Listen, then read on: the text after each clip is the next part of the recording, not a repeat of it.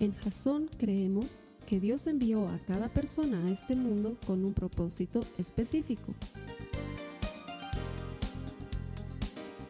Nuestra misión es ayudarte a que tengas una relación personal con Jesús y a través de ella encuentres ese propósito para tu vida. Queremos ayudarte a alcanzar ese propósito.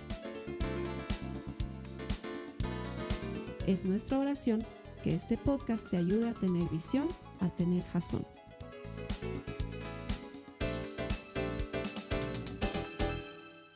Una de las películas que siempre me ha cautivado, que siempre me ha fascinado, ha sido Rocky. De hecho, la serie, la saga de Rocky, para muchos puede ser de las mejores sagas de la historia. Ahora, si no te gusta el boxeo, probablemente no le hayas dado nunca una oportunidad, pero la historia es maravillosa. Te cuenta el relato de un don nadie que quiere ser alguien en el boxeo, que no tiene mucho talento, pero que tiene perseverancia, ganas, empuje.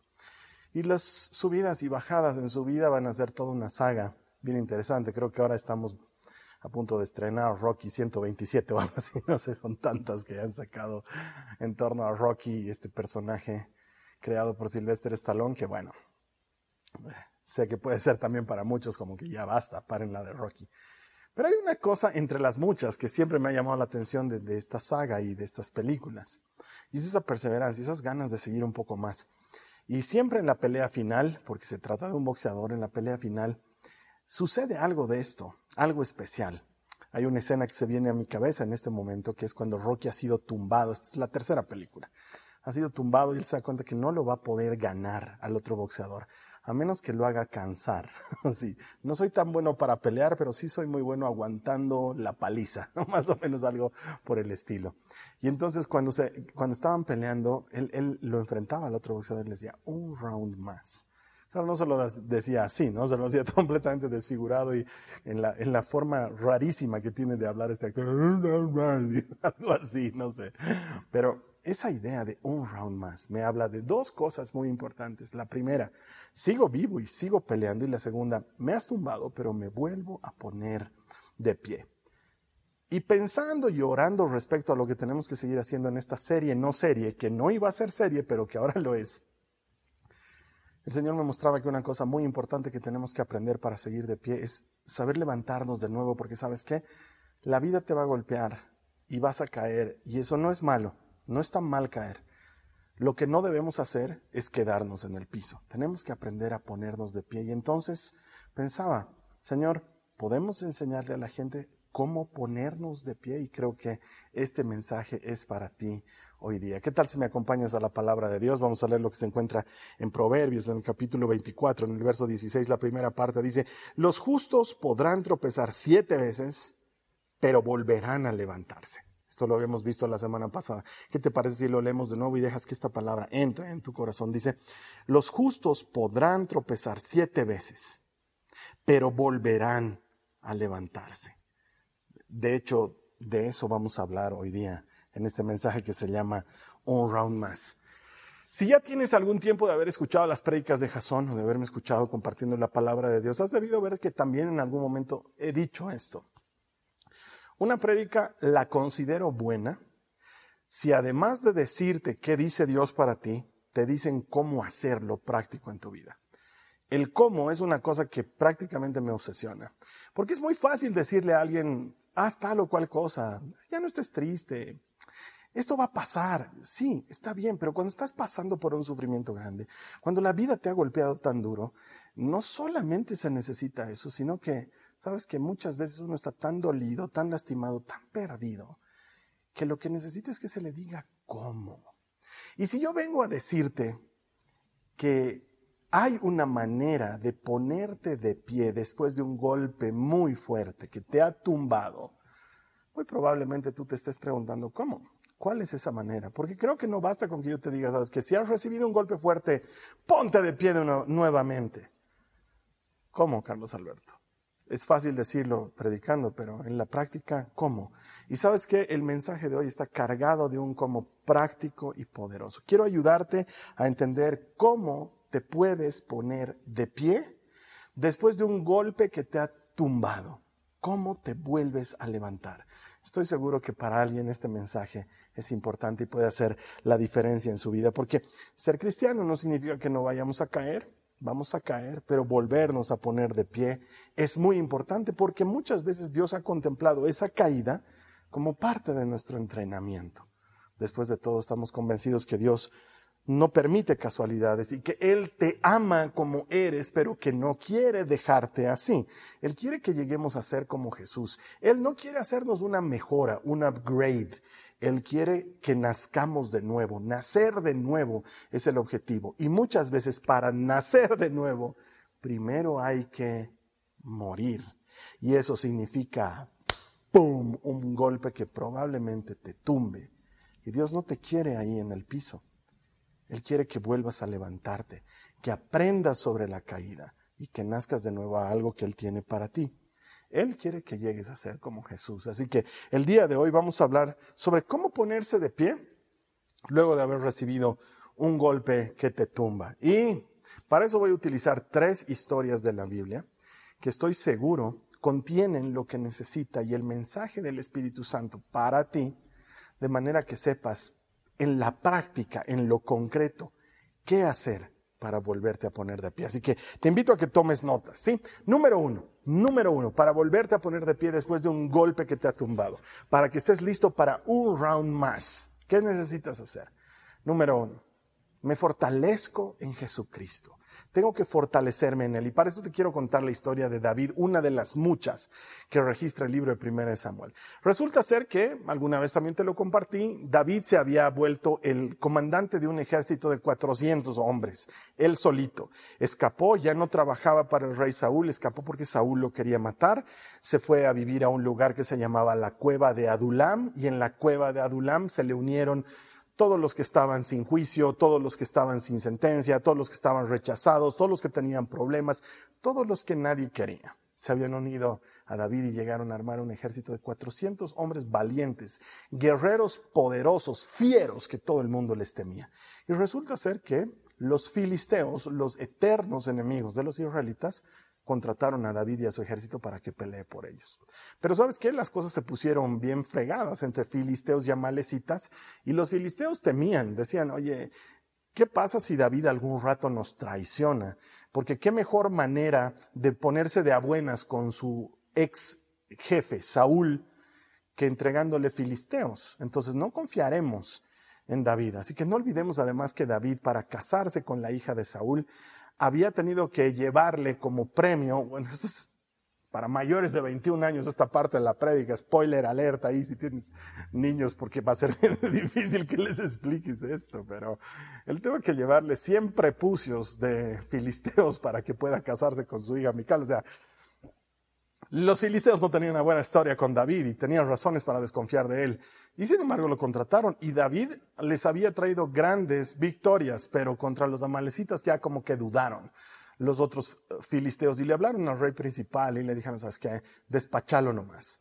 Entonces en, lo que este rey va y lo despacha David, y te imaginarás rechazado, él está furioso, se siente frustrado, rechazado, regresa a su casa con su ejército y se encuentran con que los amalecitas los habían atacado a ellos, a David y a su gente, y les habían quitado todo. David lo había perdido todo y sus hombres también. Habían perdido sus posesiones, sus hijos, sus esposas, lo habían perdido todo. Lo bueno, que ellos no sabían en ese momento, es que nadie había muerto. ¿sí? No habían matado a ni niños, ni esposas, ni a nadie pero ellos no lo sabían. Así que llegan a su, a su casa, al lugar donde ellos acampaban, y se encuentran con que lo han perdido todo. Y entonces se llenan de dolor y de rabia y están a punto de apedrear a David. Mira lo que dice la palabra en 1 Samuel en el capítulo 30, en el verso 6, dice, David ahora se encontraba en gran peligro porque todos sus hombres estaban muy resentidos por haber perdido a sus hijos y a sus hijas y comenzaron a hablar acerca de apedrearlo. Y esa es la parte que quiero que tomes en cuenta. Pero David encontró fuerzas en el Señor su Dios. Lo primero que necesitamos hacer para ponernos de pie después de un golpe tan terrible que nos ha tumbado es fortalecernos en Dios. El tema es que la Biblia sigue hablando y no nos dice cómo. David encontró fuerzas en el Señor su Dios, pero no nos dice cómo, qué significa encontrar fuerzas en el Señor su Dios. Y yo me pregunto, ¿cómo pasas de ser un líder poderoso, de estar al mando de 400 hombres, a ser el potencial apedreado de esos 400 hombres, la frustración, el golpe que han recibido, el dolor que están viviendo, es tremendo y por eso pasa de una situación a otra tan pronto. Pero David se fortalece en el Señor su Dios. Me encanta que dice en el Señor su Dios, no en el Señor nuestro Dios o en Dios el Señor, no, dice en el Señor su Dios. Era muy personal. David había comenzado una preciosa relación con Dios cuando era un muchachito que cuidaba ovejas en la casa de su padre. La comunión con Dios comienza en las buenas, no en las malas. ¿Sabes qué? A partir del sufrimiento y la dificultad he logrado comprender que, contrario a lo que se puede enseñar en otro lado, incluso tal vez a lo que yo te dije en algún momento, eh, Buscar a Dios en las buenas no es la parte fácil, más bien es la parte difícil. Estamos tan bien que ni buscamos a Dios. Buscar a Dios en las malas es lo frecuente. Hasta el ateo, cuando está al borde del precipicio, se encomienda al Dios en el que no cree. En las malas buscar a Dios lo hacemos todos. La búsqueda de Dios debe comenzar en las buenas, cuando las cosas están bien. Como te decía en el mensaje de hace dos semanas atrás, aprovecha tus momentos de paz, tus momentos de quietud para llenar la cantimplora de tu vida del agua fresca del Espíritu Santo que te servirá en el desierto. Ahí es cuando comenzamos este proceso de ser fortalecidos en el Señor. David ya lo tenía, porque él era el dulce salmista de Israel. Pasaba el tiempo con su onda, con sus ovejas, con su vara de pastor, con su lira componiendo salmos para el Señor. Tener comunión e intimidad con Dios para él era algo habitual. ¿Cómo se fortalece en el Señor? Precisamente recuperando eso. Entre batallas y pleitos y la cotidianidad y los problemas de la vida es muy frecuente que olvidemos que tenemos comunión con Él. Recuperar la comunión es importante. Entonces yo te pregunto, ¿qué anima tu alma? Cuando necesitas un poco de ánimo, no digo en situaciones del golpe que te ha tumbado, sino en situaciones normales, ¿qué anima tu alma? Algunos necesitamos algo de música.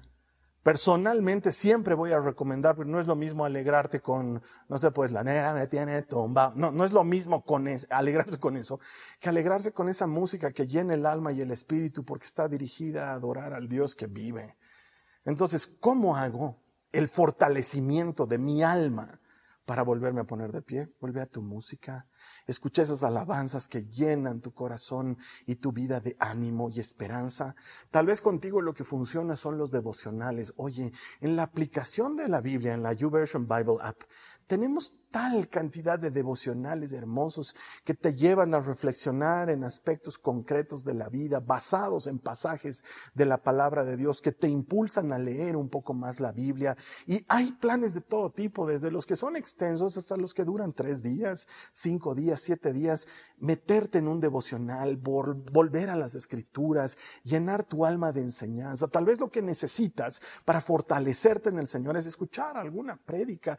Oye, hay tantos maravillosos predicadores de la palabra de Dios ahora puestos ahí en internet gratis, que solamente basta con que los busques y los leas y encuentres ánimo, esperanza, palabra del Señor, algo que te anime, que te instruya, que te ayude a recordar sus promesas. Podemos fortalecernos así, con música, con un devocional, con alguna predicación, o por qué no, la Biblia plana tomar el viejo libro, leer sus páginas donde caigas y empezar a beber del manantial de agua de vida que fluye de las escrituras, eso sin lugar a duda sin lugar a dudas, ayuda a que te fortalezcas en el Señor, porque cada palabra viene siendo un ladrillo sobre otro que edifica un muro de fortaleza alrededor de tu vida. Llenate de la palabra de Dios. No pierdas tu tiempo en otras cosas. ¿Cuánto tiempo le dedicamos a otras cosas? Redes sociales, televisión, Netflix. Cuando puedes estar en la palabra y fortalecerte, ¿cómo me fortalezco en el Señor? Volvé a la palabra. Ten una disciplina de oración, por sencilla que fuera. Mira, otra vez vuelvo a la aplicación de Biblia.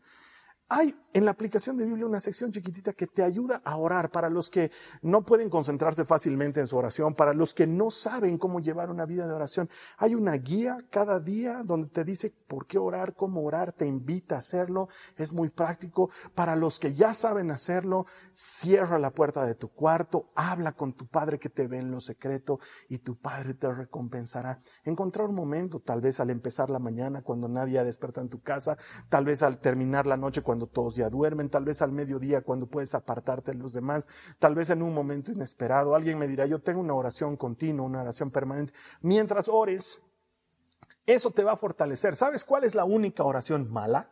Porque hay una oración mala. La única oración mala es la oración que no se hace, la que dejas. Esa está mal, pero después cualquier oración, por corta o larga que fuese, el método que utilices, saliendo a hacer, eh, no sé, pues trotar o bicicleta y que tú estés hablando con el Señor o a lo mejor en lo que vas en una movilidad pública camino a tu trabajo. Ora, eso te va a volver a llenar de fortaleza. Mira, ya te he dicho varias cosas. Música que puede llenar tu alma y tu corazón. Devocionales que pueden ayudarte a entender el propósito de Dios. Predicaciones que van a llenarte de mensajes de la palabra de Dios. La Biblia como tal, para que sea Dios mismo hablándote a través de su palabra. La oración que va a llenar tu alma, tu mente y tu corazón de la presencia del Dios vivo. ¿O qué tal? si te involucras en un servicio, si trabajas con otros hermanos, si te dedicas a hacer algo por los demás, eso también es una manera de fortalecerse en el Señor. ¿Y por qué no? Recuperaremos la sana y la buena costumbre de hacer cosas juntos, volveremos a congregarnos físicamente, volveremos a nuestros compartimientos de manera presencial, nos reuniremos con nuestros ministerios y nuestros servicios, haremos algo, no esperes permiso o autorización o indicación, hazlo, reunite con la gente, la comunidad y el servicio probablemente son de las mejores cosas para fortalecernos en el Señor y en el gran poder de su fuerza. Mira, Efesios en el capítulo 6 dice, me fortalezco en Jesucristo, fortalezcanse en Jesucristo y en el poder de su fuerza, vístanse de toda la armadura, eso nos dice Efesios 6, la armadura de Dios, la salvación, la fe, la palabra de Dios, el Evangelio, la verdad, la justicia, las encuentras en la comunidad, las encuentras en el día a día de estar con hermanos sirviendo y haciendo cosas por los demás. Hay muchas maneras prácticas, todas requieren acción, requieren que hagas algo que salgas de esa piscina de autocompadecerte y que te pongas a hacer algo para buscar esa fortaleza. Mira lo que dice Jeremías en el capítulo 6, en el verso 16, dice, esto dice el Señor, deténganse en el cruce y miren a su alrededor, pregunten por el camino antiguo, el camino justo, y anden en él. Vayan por esa senda y encontrarán descanso Si lo que estás necesitando es fuerzas, fortalecerte en el Señor, ¿por qué no vuelves a hacer lo que hacías antes, que te mantenía firme en su palabra y en sus caminos? Has dejado de congregarte. Volvé a la iglesia. Has dejado de leer tu Biblia. Retomala. El Señor no se enoja, no se ofende, no te dice, ah, ahora estás volviendo a leer tu Biblia. No, Él no es una mamá ofendida a quien no has llamado por dos semanas. Él es el Señor nuestro Dios. Él está ansioso de tener comunión con nosotros. Él no te va a decir hasta que te acordaste que tenías Dios. No, Él quiere tener comunión contigo. Es como lo que dice en el Apocalipsis cuando les reclama a la iglesia diciéndoles, eh, has olvidado tu primer amor. Si no me equivoco, creo que es a la iglesia de Éfeso. Corríjanme los que saben más que yo de Biblia. Has olvidado tu primer amor. Y le dice, pero si vuelves a hacer lo que hacías antes, ah, ahí vas a recordar cuánto amabas al Señor y qué llenaba tu alma. Paso número uno para ponernos de pie. Fortalecernos en el Señor nuestro Dios. Recordar qué hacías antes y volverlo a hacer. ¿Qué animaba tu alma y volverlo a hacer? En pocas, volvé al Señor. Eso es lo primero que necesitas para ponerte de pie. Lo segundo que necesitas para ponerte de pie después de un golpe que te ha tumbado. Lo, lo siguiente que necesitas para un round más es probable lo más, probablemente lo más simple de la vida y que parezca lo menos espiritual.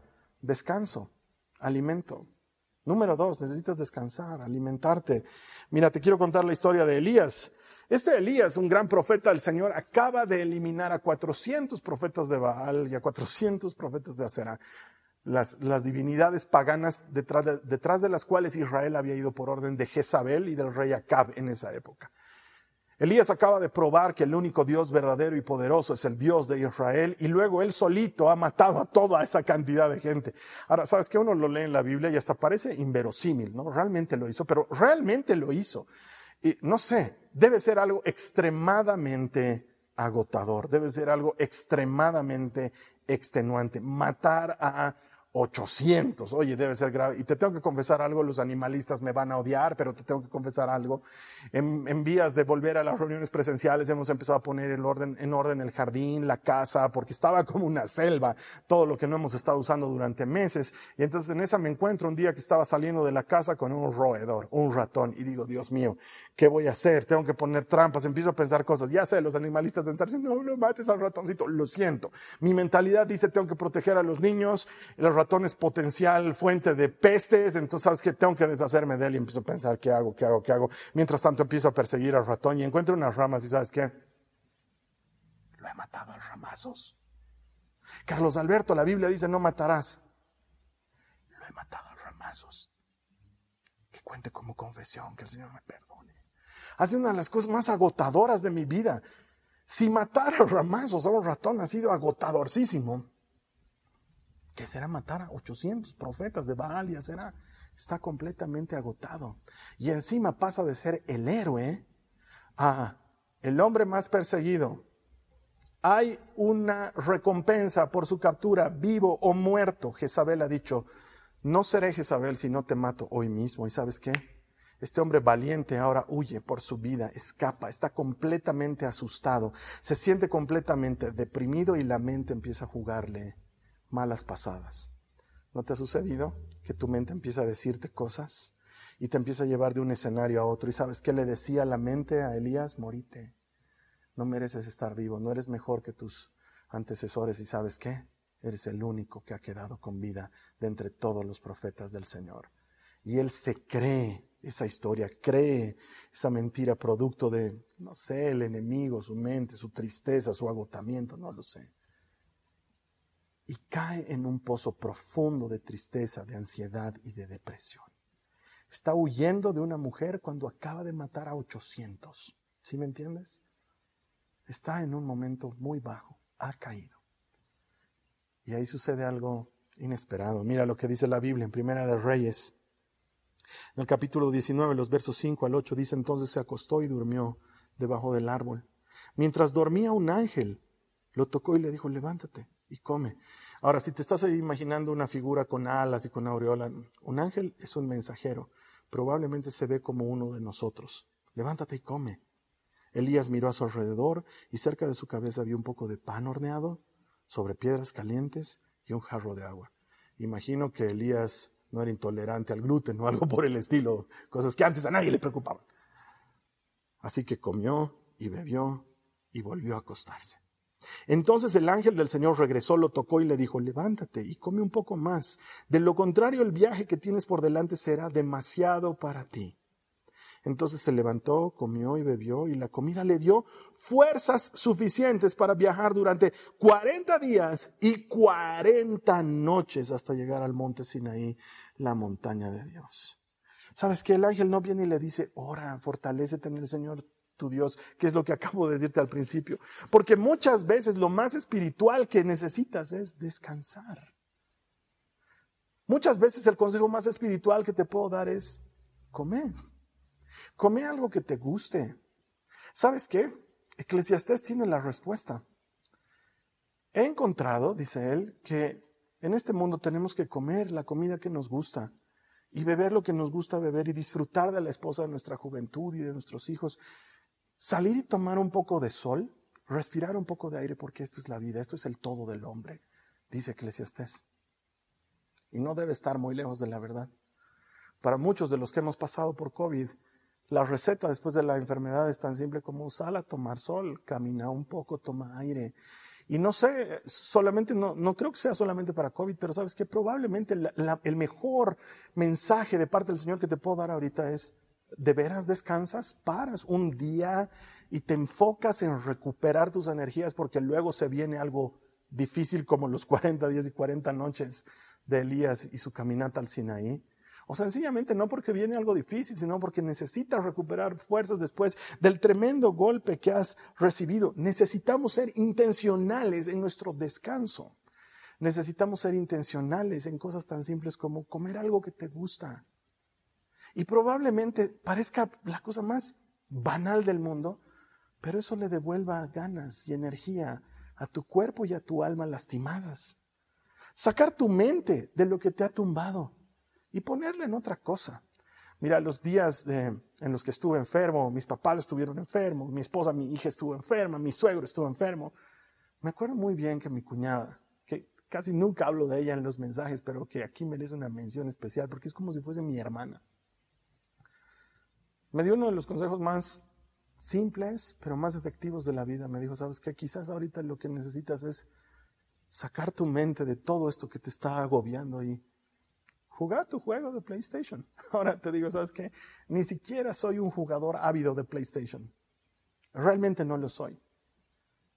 Pero me pareció tan refrescante la idea de sacar mi mente de lo que estaba maquinando entre tengo que ayudar a mis padres, tengo que comprar medicinas, tengo que velar por mi esposa, tengo que ser fuerte para que mi hija se sienta bien, tengo que contener a mi otra hija, tengo que, ah, soy el pastor, tengo que poner en práctica lo que he predicado, ah, soy el pastor, la gente está esperando que les dé ánimo, ah, saca tu mente de eso, haz otra cosa, toma ese café que tanto te gusta, disfrútalo, sentí el olor, sentí el sabor, Ve esa película que te anime y que has visto 800 veces como yo he visto Man of Steel. bañate. Levántate de tu cama, bañate. Tende tu cama, peinate.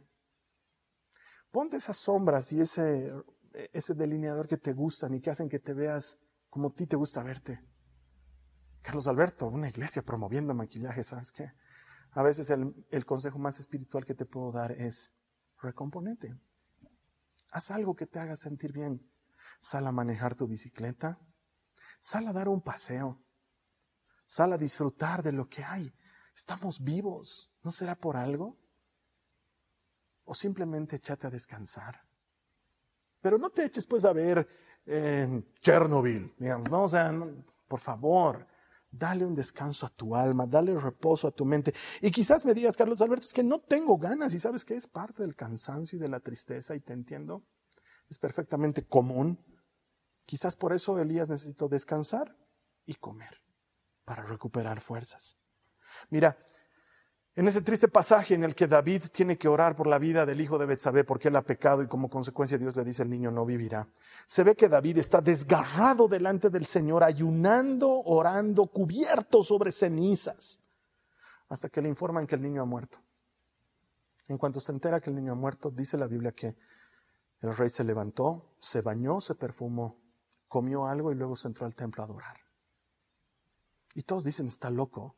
Cuando el niño estaba mal, está desgarrado, orando.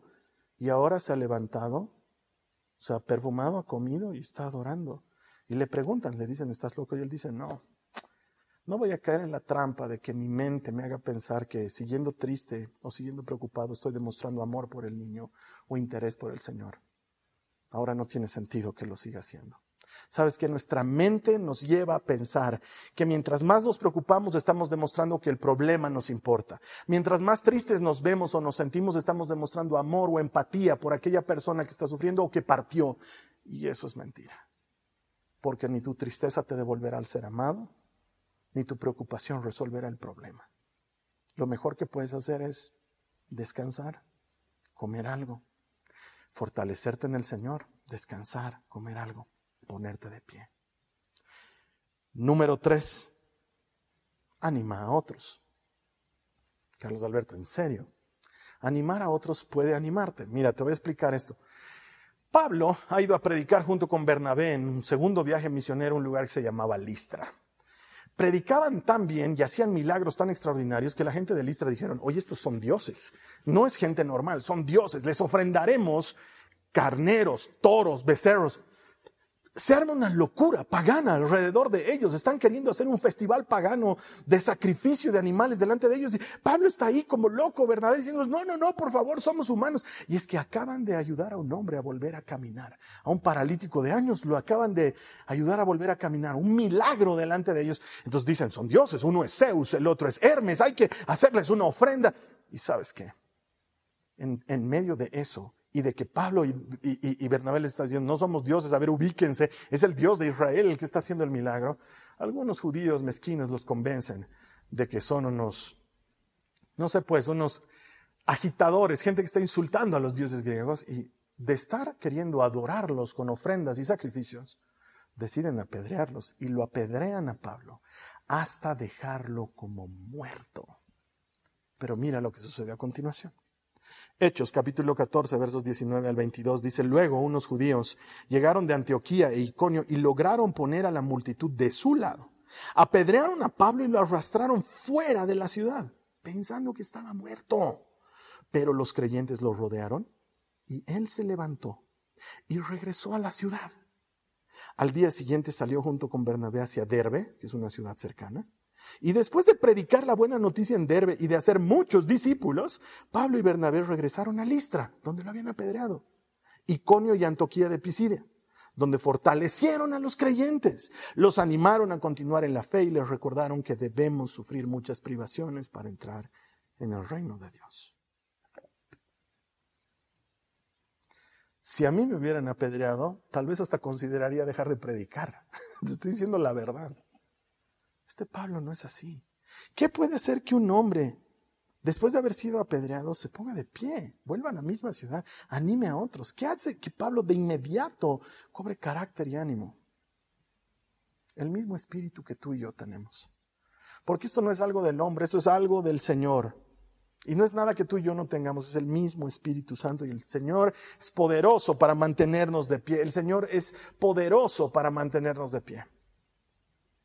Entonces Pablo hace lo que debería hacer un cristiano para volverse a poner de pie, animar a otros. ¿Sabes qué? Vivimos una vida equivocada en la que todo gira en torno a mí mismo. Y solo cuando salgo de mí mismo es que puedo volverme a poner de pie.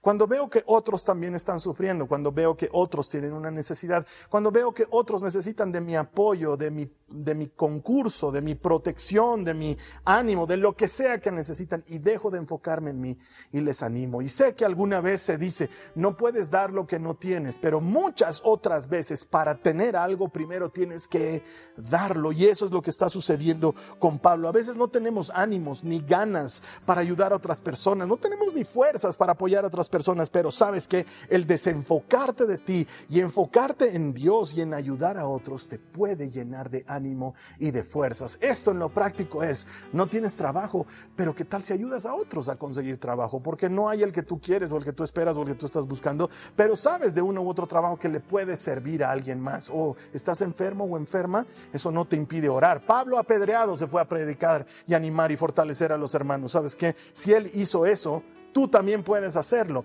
Puedes agarrar tu teléfono y empezar a mandar mensajes de ánimo a las personas. Estoy orando por ti. ¿En qué puedo servirte? Carlos Alberto, yo, estoy enfermo. Te entiendo. Yo estoy enferma. Estoy pasando por algo difícil. Te entiendo. Pero eso no significa que no puedas animar u orar por otros. Incluso orar por sanidad. ¿Por qué no?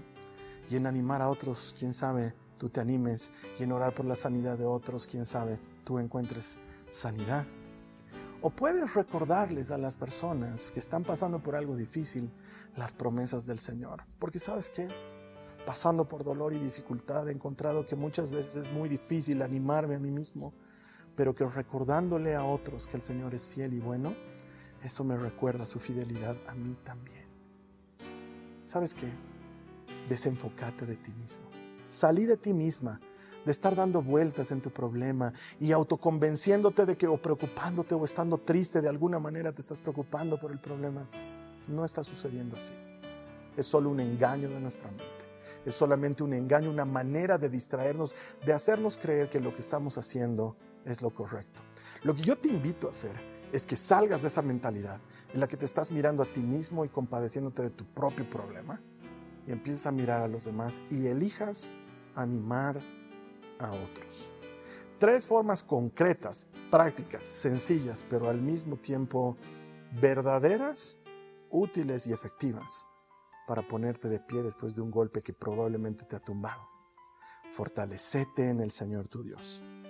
Descansa, alimentate, recuperate en tu ánimo, haciendo cosas que te gustan, simples, que aparentemente no son espirituales, pero que pueden llenar tu alma y animar a otros.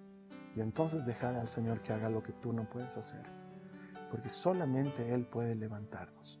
Pero haciendo tú estas cosas, estás poniendo tu parte para que el Señor te levante y te restaure. Me gustaría orar por ti.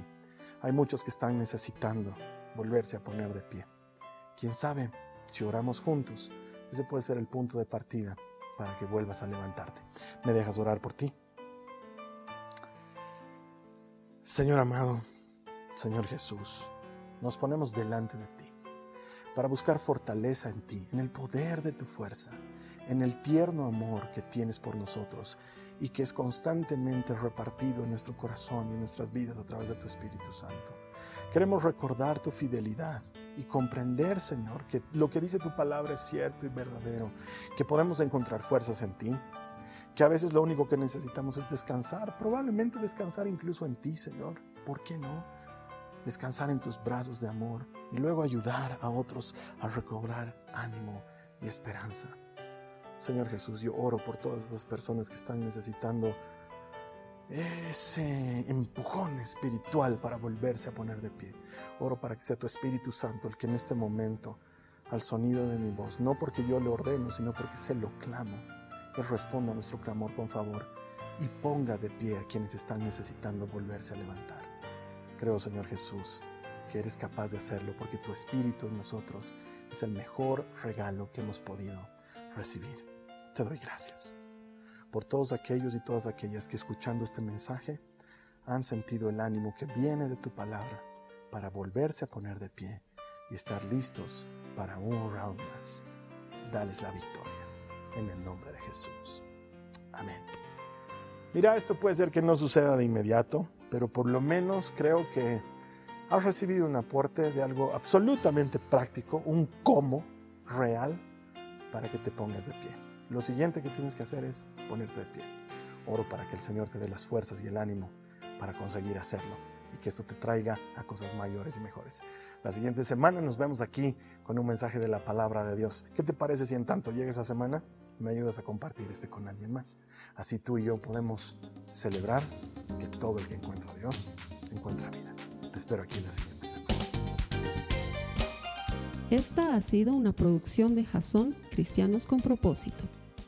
Para mayor información sobre nuestra iglesia o sobre el propósito de Dios para tu vida, visita nuestro sitio web www.jason.info. Allí encontrarás muchos recursos para animarte en tu relación con Dios, enseñanzas, nuestro blog, prédicas y mucho más. Te lo deletreamos www.jazon.info. También puedes visitarnos en nuestro sitio en Facebook www.facebook.com barra Que Dios te bendiga abundantemente. Muchas gracias.